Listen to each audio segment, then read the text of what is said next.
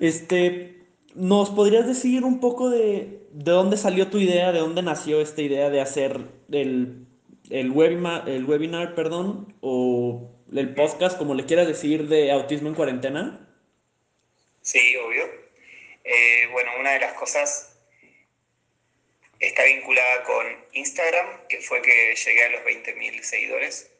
Y a modo de, de, regalo a la comunidad, digamos, a la gente que ahí que me sigue por, por ese canal, pensé en esa, en esa posibilidad de armar un evento que dure 10 días, que sea 20 profesionales que hablen sobre autismo de modo gratuito, al alcance de todos, como un autismo ATP, apto a todo público, en eh, presentaciones de 20 minutos. El 2020 era por el 2020, 2020, año de cuarentena, y por los 20.000 seguidores. Esa fue la, la iniciativa y, y, y, la misión que lo acompaña tenía que ver con informar sobre autismo de forma gratuita, amigable, amable, con información, con divulgación científica, digamos, con información que tenga fundamento y y ofrecerlo gratuito para todo el mundo que esté interesado. Sí. ¿Y estos profesionales son solo de Sudamérica o estás contactando profesionales alrededor de todo el mundo? Eh, hubo, te digo, los profesionales que se sumaron fueron de Buenos Aires, bueno, de Argentina, perdón, de Chile, de México, de España y Alemania. Y el, el bueno, el alemán... Estados Unidos, perdón. Estados ah. Unidos también. El alemán y el estadounidense me quiero imaginar que te lo dieron en, bueno, en su idioma respectivo o en inglés. Eh, Estados Unidos, Valeria vive, es argentina, pero vive en Estados Unidos hace 25 años, así que habló en castellano. Y, y en Alemania es Anabel Cornago, que es española, pero vive en, vive en, en Alemania, eh, así que también habló en español. Ok. Y de estos webinars, perdón, que has estado haciendo, ¿qué has aprendido así que digas, wow, no, no sabía esto de las personas que tenían autismo y así? Em, a ver, lo que me pasa particularmente, no quiero decir bajo ningún punto de vista que yo sepa todo sobre autismo, no, porque no es así, porque cada persona con autismo es un mundo y, y uno aprende con cada persona con autismo que es, con la que se encuentra, pero soy un poquito obsesivo del tema desde mis 14 años, así que en todo lo que tiene que ver con eh, cuestiones que, ya se conocen sobre el autismo, sobre cómo, digamos, el impacto de las conductas, sin juzgarlas, pero sí comprendiéndolas y entendiendo eh, tal vez que determinada conducta son por dificultades en la, comunicación, determinadas conductas son por la integración sensorial. Eh, o formas de, comprender el, mundo. Digamos, desde ese lugar eh, yo elegí particularmente a los profesionales y a los temas que fueron parte de este webinar de 10 días. Eh, eran dos webinars por día, 10 por 2, 20, volvemos a los 20 ahí, y yo elegí, digamos, estratégicamente a los profesionales que acompañaron la, la, campaña.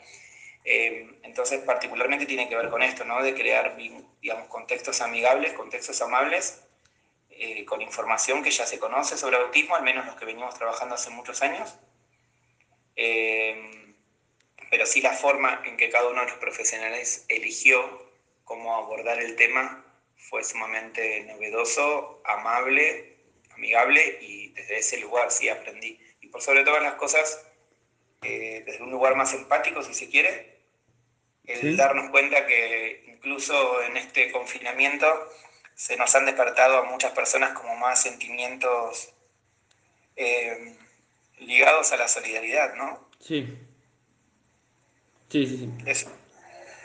Es, como un interjuego entre el, enseñar y el aprender. Sí. Dijiste... todo el tiempo cuando uno, uno enseña también va aprendiendo. Y además el intercambio con la gente fue hermoso. Hubo como muchas buenas respuestas. Y ese webinar está llegando, sigue llegando como lo lo colgué el canal de YouTube, que todo el mundo me pedía que me abra un canal de YouTube y yo no sabía qué tipo de información brindar. Esa también fue una linda razón. Digamos, ofrecer material accesible con, con una intérprete en lengua de señas, eh, con subtítulos, digamos, como que sea lo más inclusivo posible, real. Sí, sí, sí. Este, dijiste que tenías interés de, este, pues, de transmitir esto del autismo desde los 14 años, ¿verdad? De transmitir, no de aprender sobre autismo, de ah, los 14, sí. de una película que vi. ¿Y qué película era o por qué como que te llamó interés? Eh, Castillo de Naipes o El secreto de Sally se llama, dependiendo la traducción que encuentres. Y me interesó, no, no, en ese momento no sabía lo que era el autismo y el poder saber que, digamos, que el contacto con el otro no era tan... Eh,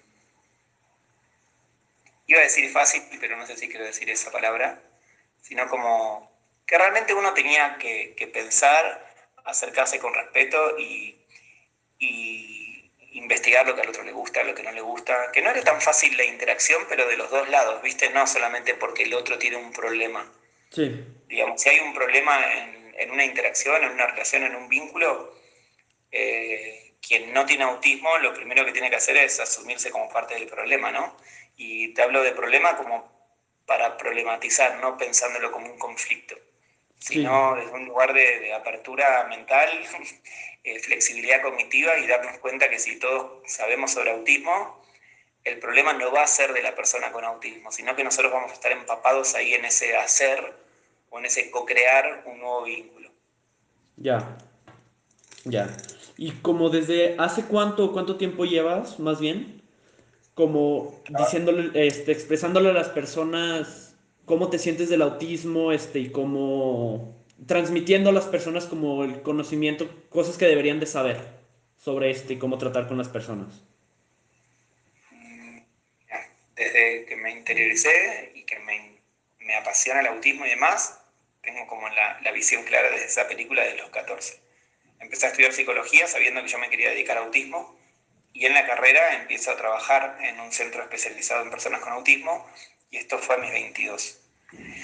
En la parte más ligada a la docencia, al principio me da bastante vergüenza y timidez el hecho de agarrar un micrófono y hablar, así que lo que empecé a hacer fue estar en el detrás de escena, pudiendo ser coordinador académico y organizando muchos congresos, simposios, seminarios eh, en Argentina, digamos, congresos como el primer Congreso Argentino sobre Síndrome Asperger, el segundo Congreso Argentino de Síndrome de Asperger, jornadas internacionales, jornadas nacionales, y yo era el organizador y el coordinador, hasta que finalmente era como más la gente la que me empezó a pedir que por favor yo empecé a dar una charla, así que vencí esa fobia, ese temor, y hace 10 años más o menos que yo estoy ya viajando a distintas provincias, a distintos países, aportando un poco mi experiencia, eh, muchas veces también lo que trato de, trato de ser como muy eh, claro y que si yo aporto, digamos, yo no me considero para nada un experto en autismo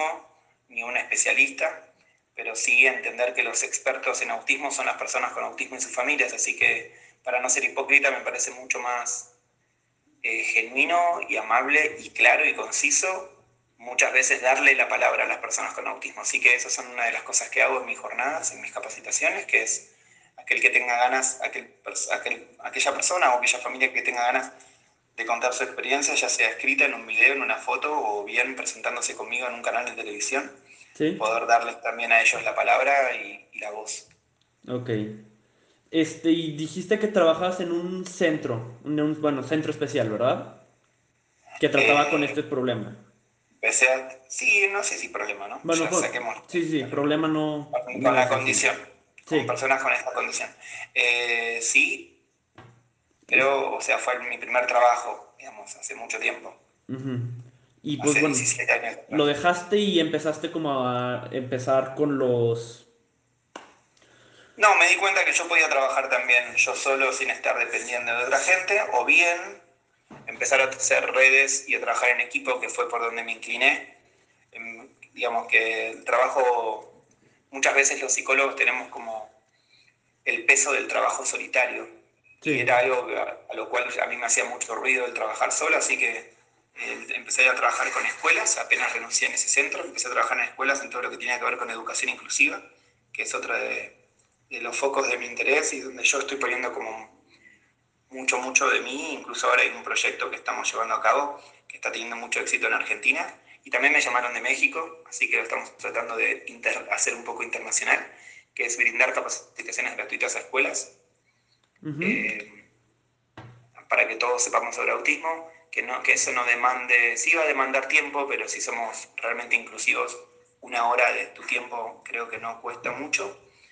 Eh, y tal vez es eso, entender que, que lo económico no sea un, un, limitante y si hay una escuela que realmente se quiere capacitar en autismo, que sepa que al menos eso se brinda de forma gratuita. Y para ser realmente inclusivos, una, una ley que acá en Argentina tenemos, lo que dice es lo primero que tenemos que hacer es identificar las barreras y, eh, y, los obstáculos que cada entorno o cada institución tiene en relación al marco de educación inclusiva. Si logramos identificar esas barreras, esos obstáculos, vamos a tener este primer paso ganado. Así que la propuesta de capacitación es esa, y si no hay capacitación, ese es el obstáculo más que nada mental que muchas personas todavía tienen en relación al autismo. Ok. Y este, de tus experiencias, así con las que has tenido, pues viajando, conociendo personas y así, ¿cuál ha sido como la experiencia que digas, esta es mi favorita o esta ha sido como la que más me ha dejado marcado? Y parece ser que, voy a querer quedar bien porque sos de México, pero eh, el Congreso Internacional Autismo COTI de México, que trabaja mucho con, que está oficiado por TEC Monterrey, por la Universidad TEC Monterrey, eh, fue el la primera vez que viajé a México fue como, wow, una, una sensación increíble. Me acuerdo, había 1.200 personas y en ese momento mi libro de autismo, Guía para Padres y Profesionales, que tiene una editorial, una edición mexicana, había salido ese año, pero yo no tenía mucho conocimiento del impacto de ese libro, ni, ni, que tampoco yo era conocido en México. Y me acuerdo que di una conferencia que la preparé mucho, mucho, mucho, y terminé la conferencia con un audio de un paciente muy emocionante, y que son esos audios que los escuchás y te ponen la piel de gallina, que era, primero contaba yo la, la experiencia triste que él había tenido de inclusión en, esa misma escuela y después la experiencia positiva después de la, de la incorporación de nosotros como equipo y cómo él había cambiado su, su percepción de, de, su pasaje por la escuela. Y fue un éxito ese, esa conferencia, ese audio, esa presentación de, de este nenito, de Agustín, y, y, la cercanía con la que después toda la gente me esperaba para una foto o un autógrafo o, o una charla fue realmente muy amoroso todo y, y, me emocioné terriblemente y eso es algo que no me voy a olvidar nunca. Y fue la primera vez que fui a México. Pues qué bien que te saliste con una buena experiencia de acá. Sí, después la repetí año tras año, pero bueno, la primera fue como wow. Sí. Este, pues yo creo que eso ya es todo. ¿Alguna recomendación que nos quieras dar? ¿Algún como contexto, algo, algo en especial que nos quieras decir? Sí, que quizás tiene que ver con la pregunta anterior también y tiene que ver con la otra cara de, de, de llegar digamos, a este autismo ATP, autismo apto a todo público. Yo también, o sea, más allá de a México fui en avión, ¿no? Sí. Y, y a muchos lugares a los que voy viajo a la capital de los lugares o a lugares que son como realmente que tienen recursos y servicios para personas con autismo. Eh, pero también he, he, ido en auto, he ido en micros, y te digo, haciendo hasta dedo a lugares donde no hay acceso y a veces no hay ni siquiera agua o, o no tienen eh, un hospital cercano, mucho menos una escuela. Entonces, poder entender que si todos realmente sabemos sobre autismo, primero le vamos a perder el miedo. Segundo, si perdemos el miedo, nos vamos a poder capacitar y, y dotarnos de herramientas. Esto ya hablamos del empoderamiento de las familias. Y realmente es eso, ¿no? Por más que tengas el servicio especializado en autismo cerca de tu casa, que sepas que el autismo no discrimina, que llega a todos lados. Tal vez no por igual, está comprobado que en quienes somos tercermundistas o países en desarrollo como nosotros, eh, el autismo llega más. Y, y, eso sí está comprobado, ¿no? Que en los países de tercer mundo hay mucho más autismo que en los países de primer mundo. Okay. Y eso tiene múltiples variables. El tema es poder darnos cuenta que si todos sabemos sobre autismo, vamos aunque sea a abrazar un poquito más esta comunidad o sea, es, nos estás diciendo que le perdamos el temor a estas personas, o sea, de como no encajar, que no, no entenderlas y conocerlas y conocerlas en sí, ¿no? Sí, porque tienen un montón de cosas espectaculares para ofrecernos, donde las cuales podemos aprender y, y de ese modo dejamos de repetir y replicar mitos que poco tienen que ver con el autismo y más tienen que ver con la discriminación y el capacitismo. Ok. Pues eso es todo y muchas gracias. Vamos